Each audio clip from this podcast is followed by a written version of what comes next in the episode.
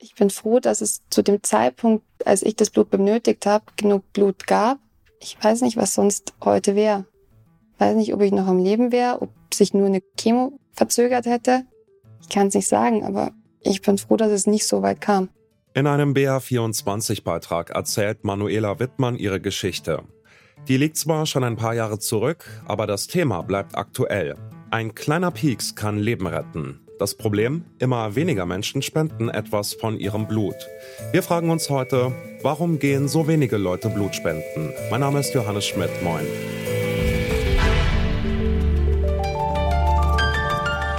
Zurück zum Thema.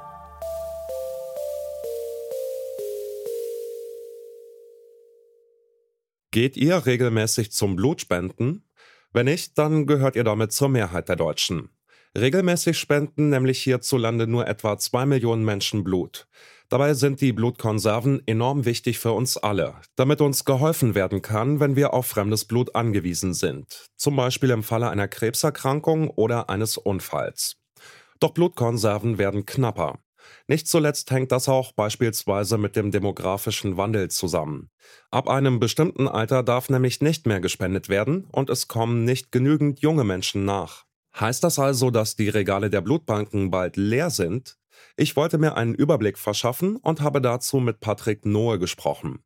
Er ist Pressesprecher des Blutspendediensts vom Bayerischen Roten Kreuz.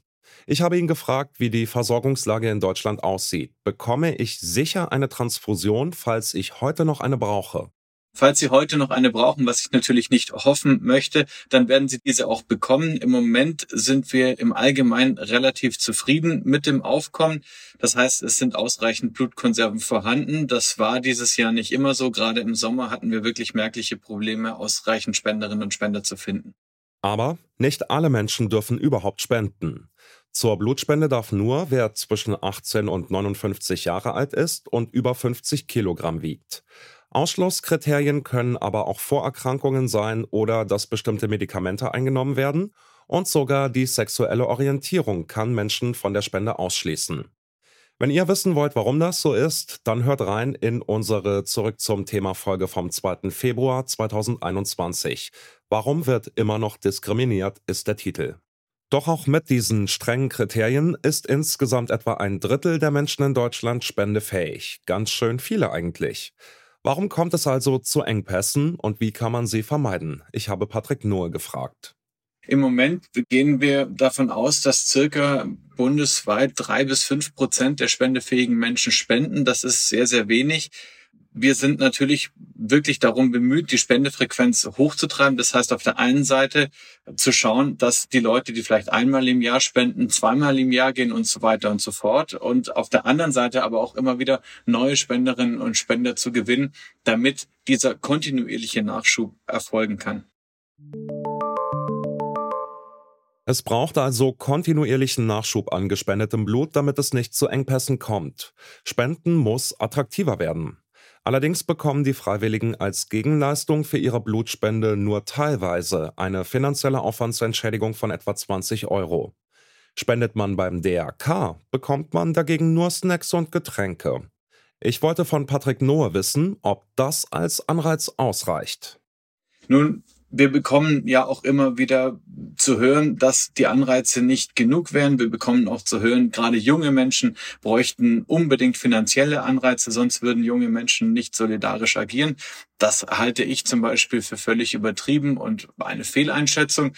Generell ist es ja so, natürlich ist die Spende etwas, was aus altruistischen Motiven geschehen sollte. Das heißt, wenn Sie zum Beispiel an UNICEF 10 Euro spenden, wollen Sie ja auch nicht 7 Euro wieder zurückhaben. Bei der Blutspende ist es im Grunde genommen so, dass wir zusätzlich eben noch ein ja vertrauensvolles Verhältnis zu unseren Spenderinnen und Spendern benötigen, da die Angaben, die sie vor der Spende machen, die zur Sicherheit der Blutpräparate beitragen, eben vertraulich sind. Wir haben keinerlei Möglichkeit, das nachzuprüfen, ob sie in einem Malaria-Risikogebiet Urlaub gemacht haben, ob sie frisch tätowiert sind, ob sie bei der Zahnreinigung waren. Da gibt es verschiedene Fragen und Beispiele. Ich kann das nicht nachprüfen. Das heißt, ich muss ihnen da vertrauen. Die Sorge ist nun auch, wenn es finanzielle Anreize gäbe, könnten vielleicht Spenderinnen und Spender in die Versuchung geraten, falsche Angaben zu machen, um eben das Geld dann mitzunehmen. Wir sträuben uns aber nicht generell gegen neue Anreize. Das heißt, es gibt durchaus Möglichkeiten, die für uns denkbar sind, wo man sagen würde, man, man kann sich hier in einem Kompromiss zusammenfinden. Generell sollte der größte Anreiz aber sein, mit einer Blutspende bis zu drei Menschen das Leben zu retten.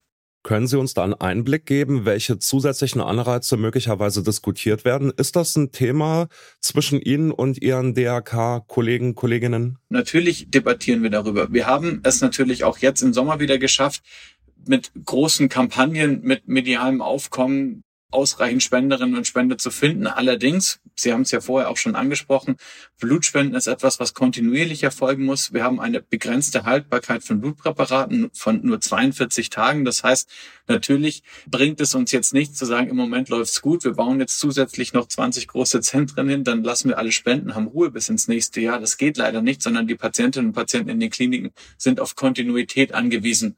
Insofern ist es natürlich so, dass wir permanent neue Spenderinnen und Spender brauchen, beziehungsweise Menschen brauchen, die das nicht nur einmal tun, sondern wiederholen. Nun, ich kann mir vorstellen, dass es Anreize geben könnte, vielleicht sogar in Form von, das klingt jetzt vielleicht ein bisschen verstaubt, aber beispielsweise von Ehrenamtskarten. Das heißt, wer dreimal bei der Blutspende war, bekommt vielleicht in Absprache dann natürlich mit der Politik, mit den Kommunen vor Ort vergünstigten Eintritt in öffentliche Einrichtungen wie zum Beispiel Schwimmbäder, Museen etc. Sowas wäre ein denkbarer Weg.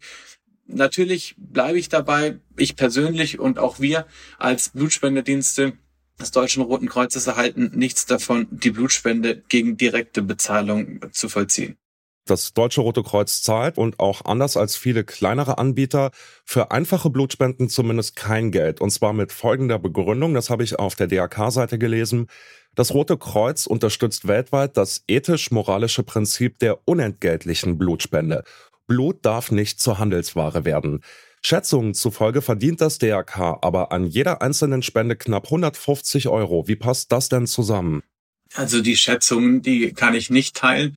Das ist nicht so. Natürlich sind wir als Blutspende des DRK, als Blutspendedienst des DRK, sind wir GmbHs. Das heißt, wir sind zwar unter dem Dach des Roten Kreuzes, aber wir sind ausgegliedert. Das ist schon mal ein großes Missverständnis, was viele Leute denken. Entgegen den anderen Schwesterverbänden beim DRK bekommen wir keinerlei staatlichen Fördermittel, wir bekommen keinerlei steuerlichen Vorteile, wir bekommen keinerlei finanzielle Spenden. Das heißt, die DRK Blutspendedienste müssen sich ausschließlich selbst finanzieren.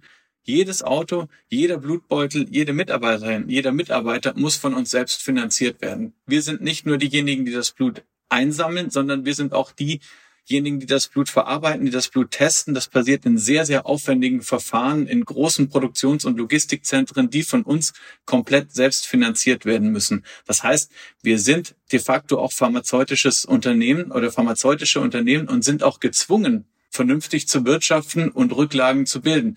Was natürlich auch nicht ersichtlich ist, ist, dass wir diese Rücklagen auch immer wieder in den Zweckbetrieb einfließen lassen müssen. Warum Menschen Blut spenden oder eben nicht, das hängt von verschiedenen Dingen ab. Erstmal muss man alle Kriterien erfüllen, also zum Beispiel alt genug sein. Und sicherlich spielt auch die Motivation eine Rolle. Gehe ich aus Überzeugung oder aus anderen Gründen zur Blutspende? Aber um eine Entscheidung für oder gegen Blutspenden zu treffen, dafür braucht es grundsätzlich ja auch erstmal sowas wie ein Bewusstsein, wie wichtig die kleinen Blutkonserven sind. Klar ist, Blutspenden retten Leben. Also überlegt euch vielleicht, ob ihr demnächst die Zeit für eine Spende findet. Finanzielle Anreize hin oder her. Und damit sind wir raus für heute. An dieser Folge mitgearbeitet haben Ina Lebedjew, Toni Mese und Lucia Juncker. Florian Drexler hat die Folge produziert, Chefin vom Dienst war Hanna Kröger und mein Name ist Johannes Schmidt. Ciao und immer dran denken, so schlimm ist so ein kleiner Pieks gar nicht. Zurück zum Thema vom Podcast Radio Detektor FM.